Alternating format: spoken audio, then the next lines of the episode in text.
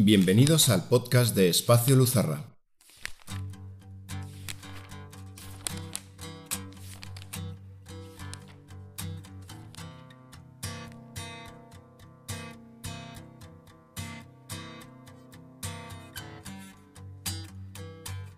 Soy Patricia Cochón y hoy tratamos la palabra trabajo. A todos seguro que nos suenan las expresiones. ¿No podría ser siempre sábado? Qué rollo ir a trabajar. Uf, otra vez lunes. Que asociamos con el comienzo de las jornadas de trabajo y las interminables horas que nos conducirán de vuelta a la liberación del viernes, donde a partir de entonces el tiempo parece acelerarse demasiado para nuestro gusto y desembocar en la noche del domingo para llegar al comienzo de los días laborables.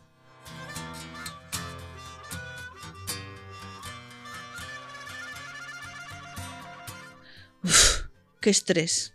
Nuestra vida se desarrolla semana tras semana hasta llegar a los días de descanso y de ellos a la búsqueda del mes de vacaciones y un día nos damos cuenta de que somos esclavos y que la vida se nos está escapando estúpidamente. Pero más allá de lo que cada uno viva como esclavitud, resulta que la palabra trabajo viene del latín tripaliere y a su vez de tripalium. Tri guion se asocia con una raíz indoeuropea, trei, tres, y palus, con pag guion, fijar, atar. Así, tripalium era el yugo hecho con tres palos con los que amarraban a los esclavos para azotarlos. De ahí que asociamos trabajo con sufrimiento, pues labor está asociada a dolor.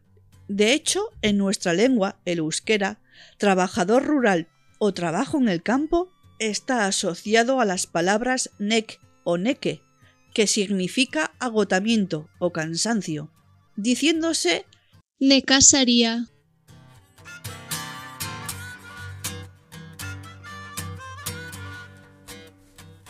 Hoy hay muchas formas de trabajo, y más aún con las nuevas tecnologías, pero antiguamente el trabajo más extendido era el del campo, y si bien hoy no es la forma de sustento mayoritaria, la asociación inconsciente al sufrimiento y a la esclavitud si la hemos dilatado hasta nuestras nuevas formas laborales.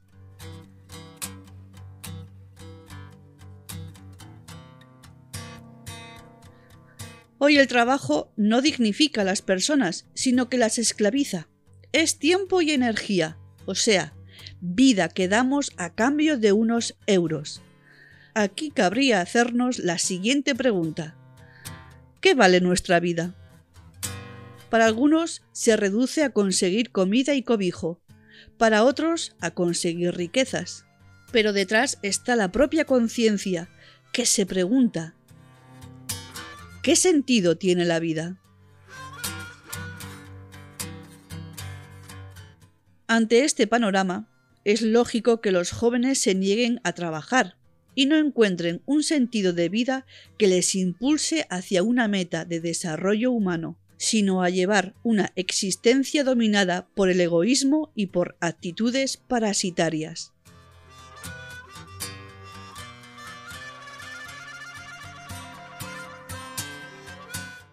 Hay que rescatar el sentido de libertad y el sentido del trabajo sano como medio digno de sustento, y no como una forma de vida sin más aspiraciones, pues no debemos vivir para trabajar, sino trabajar para cubrir las necesidades fundamentales de la existencia.